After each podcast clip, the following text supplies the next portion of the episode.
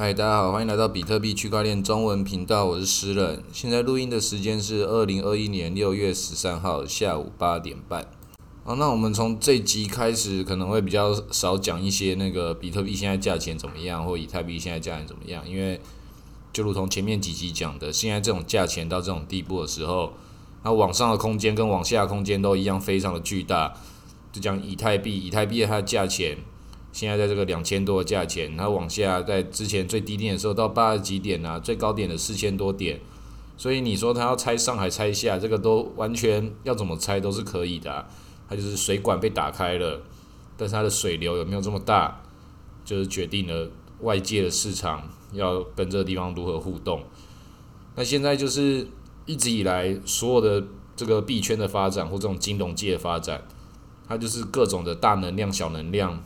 互相的资讯碰撞，那现在到这种时候，就是一个看起来就是应该要走熊的时候，同时又放出利多消息。那利多消息就是前面包含那个萨尔瓦多要承认比特币，还有其他美国的一些这些传统机构也开始把比特币的这个通道打开，这些看起来全部都是利多消息，没错。但是如果说你也是像我一样看了几年了，你觉得知道说？所有的这种该利多跟该利空的时候，他们一定都是两手策略都会做的，就是所有的玩家都是一定要知道这些这件事情。为什么我一直讲风险配置、仓位配置就是这样？你到一个状态的时候，你会知道说，你可以用你的这个仓位调控，然后去让你的风险给给分配下来。那如果说是有的时候，你可以把它配置的不错，就是。市场往上走的时候，你赚到钱；市场往下走的时候，你也没有亏多少。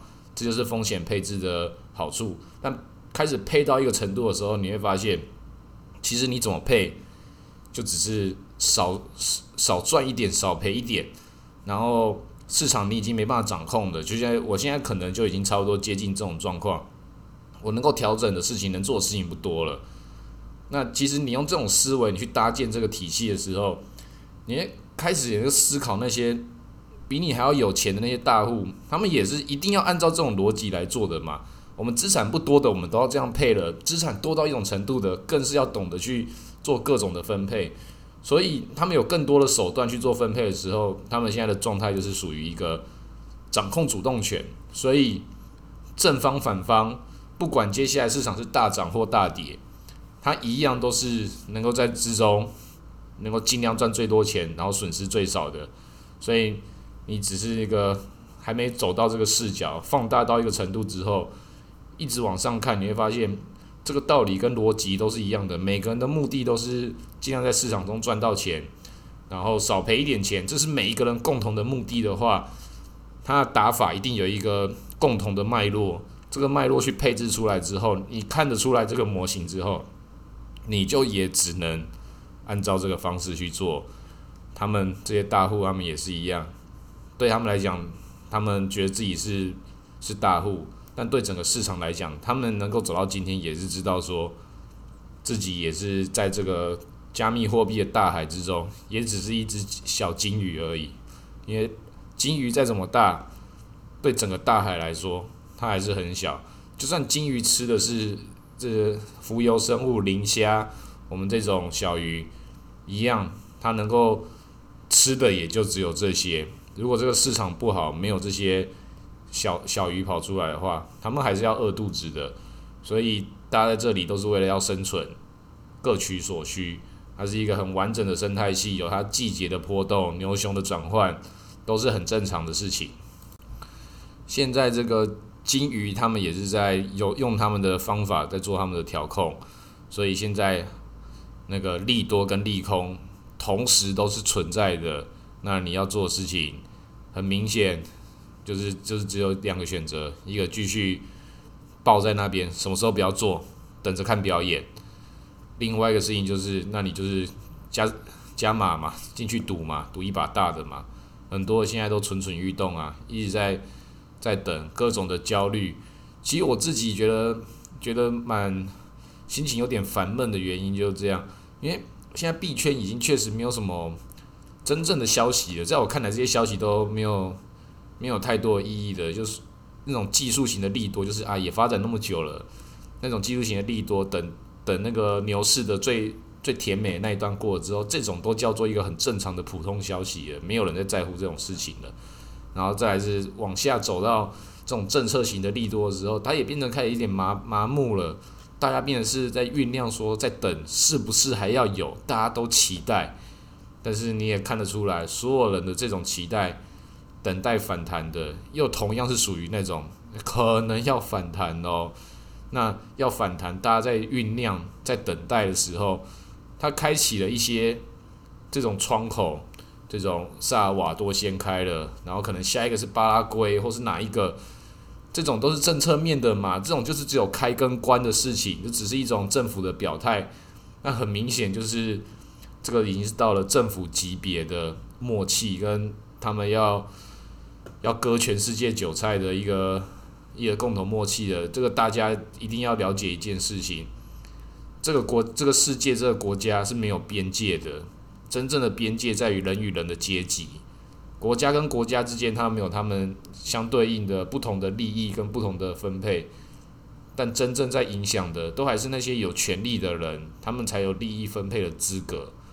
那他们分配的利益，其实当然也是来自于各种的经济活动、散户，包含这些金鱼自己本身。整体而言的世界经济，那当然是一体的，但大系统之中有子系统。子系统之中，又有不同的阶级去完成各自的分工。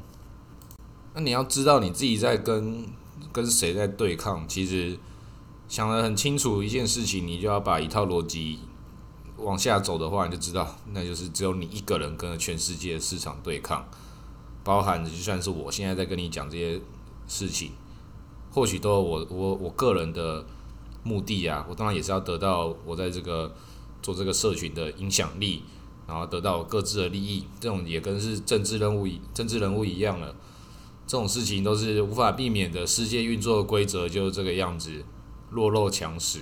那你能够保护好自己的的状态，那如果有有能力的人，或者是比较想要做更多的人，他可能就会像像政治人物一样，或像我一样，我可以建立社群，尽量讲一些我认为对的观念，来提升。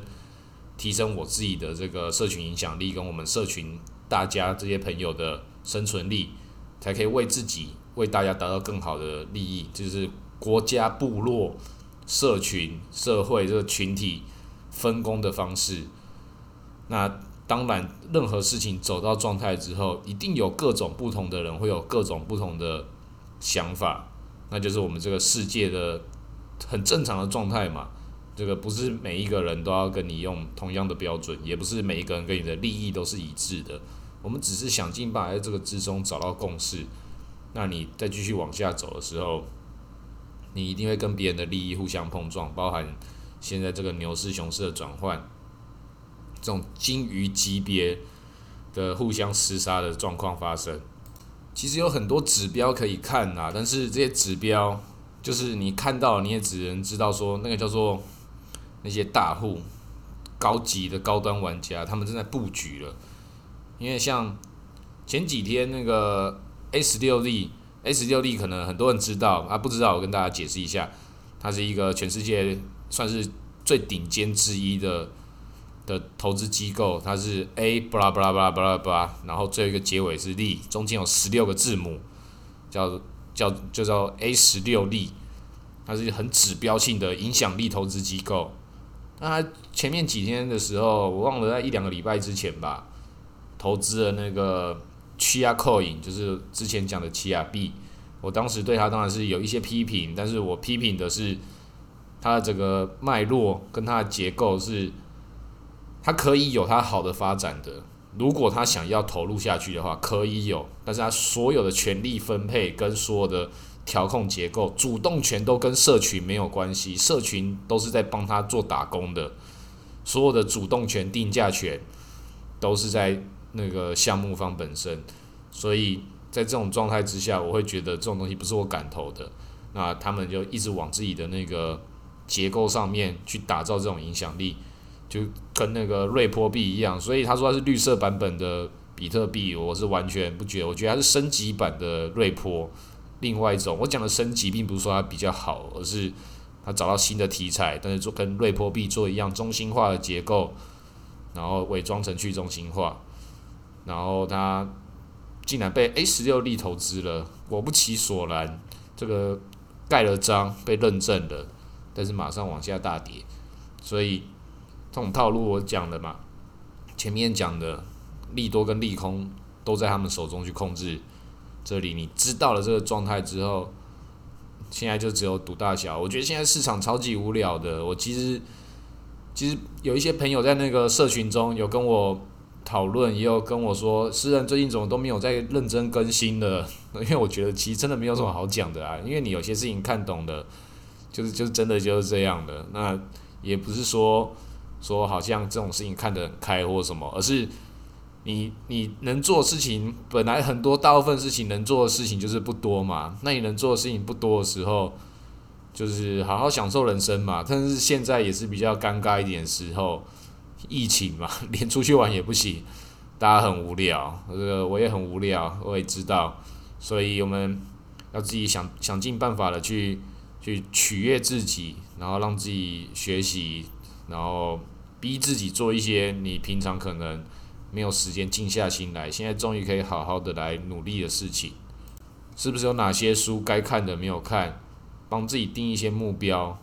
我自己现在讲的这些话也是在帮自己定目标，因为也是算是偷懒了一段时间了吧，在家里耍废了好长一段时间了。虽然都还是有在工作，甚至工作时间都比之前还要更多，但是因为这种一直在同一个空间里面。去压缩自己的心智，其实很多事情的效率都会变得很很奇怪，就是不能说效率变比较慢，但是做法跟疫情之前确实完全不一样。那连我这种本来就是长期在在那个阿宅的生活模式的人，我都觉得很奇怪了。我相信其他本来正常的上班族，其他的朋友生活形态一定都是完全改变的。那这个我们都要去慢慢的习惯，慢慢的接受。你可能就会知道说，其实大部分的事情，没有什么事情是是亘古不变的。它就算是一样的事情，它一定会用不一样的面貌、不一样的材料、形式展现出来。所以人们会慢慢的接受新的事物。那旧的世界人不代表说他们是错的，而是有不同的价值体系的建立。那所有的事情。就是在这个状态之下慢慢改变。那现在比特币，我不觉得它的市场接下来是往好的方向走。当然有可能，我自己也在赌那个最后一个大的涨上来，但那个就是在赌了。我我这个完全就是没有办法去做一个合理的判断。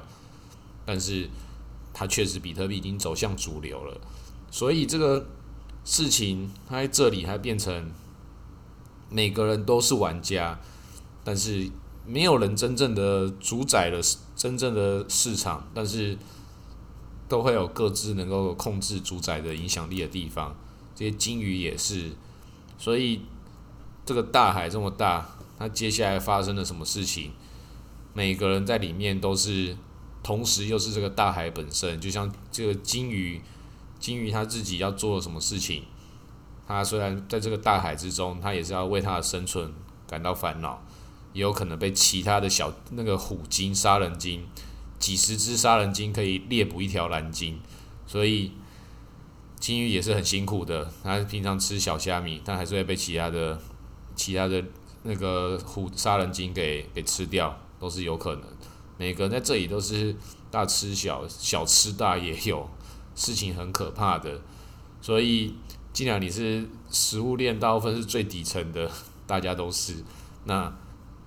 能够做的事情就是把比特币抱好嘛，然后那些大金鱼、哥吉拉大战金刚这种神仙打架、怪兽打架的时候，坐在旁边看，等他们打完之后，旁边会掉很多血血，那些那些金鱼吃饱了，你就可以去吃血血了。这个清道夫工作还是很还是很肥美的，这种事情等它发生的时候，你就你就你就知道了。现在。暗潮汹涌啊！现在在下面杀的是怎么样？这个大部分的散户是看不出来。我也没办法真正的看得那么清楚。但是经历过之前的这个世界，到现在我玩到这个地步之后，有一些情报，综合评估之下，大概知道这个他就在洗盘，就是但是这个洗盘已经洗到很硬了，接下来就是不把一些那个量级比较大的散户。给吃掉的话，这个盘也洗不上去。那洗不上去、洗不动时候，是不是大家一起就要就要吐出来了？是要一起逃难的？也有可能。这一关会怎么过？大家可以再往下观察。好，那今天录到这里，谢谢大家。